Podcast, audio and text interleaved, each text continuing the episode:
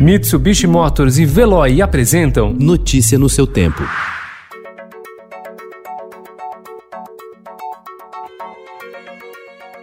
Olá, seja bem-vindo. Hoje é segunda-feira, 13 de julho de 2020. Eu sou Gustavo Toledo, ao meu lado, Alessandra Romano. E estes são os principais destaques do jornal Estado de São Paulo.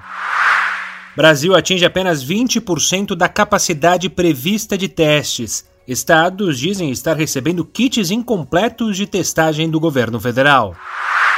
Sob pressão no Brasil e no exterior, o ministro do Meio Ambiente, Ricardo Salles, agora se diz disposto a dialogar. Em entrevista ao Estadão, ele se propõe a buscar soluções com o setor privado do país e investidores externos. Comerciantes de shoppings relatam vendas 90% menores. O ministro da Defesa, general Fernando Azevedo, estuda com os chefes das Forças Armadas e a Advocacia Geral da União ações contra o ministro do STF, Gilmar Mendes, que associou o Exército a genocídio de vítimas da Covid. Governo quer recriar pasta para agradar PMs. Covid faz Trump perder voto latino na Flórida. Programa dá a brasileiros bolsas nos Estados Unidos. Clubes têm movimento abaixo do permitido em São Paulo.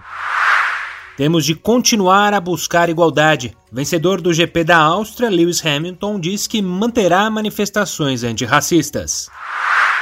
O novo manual do elevador. Pandemia muda regras do sobe e desce diário. Notícia no seu tempo. Oferecimento Mitsubishi Motors. Apoio Veloy. Fique em casa. Passe sem filas com o Veloy depois.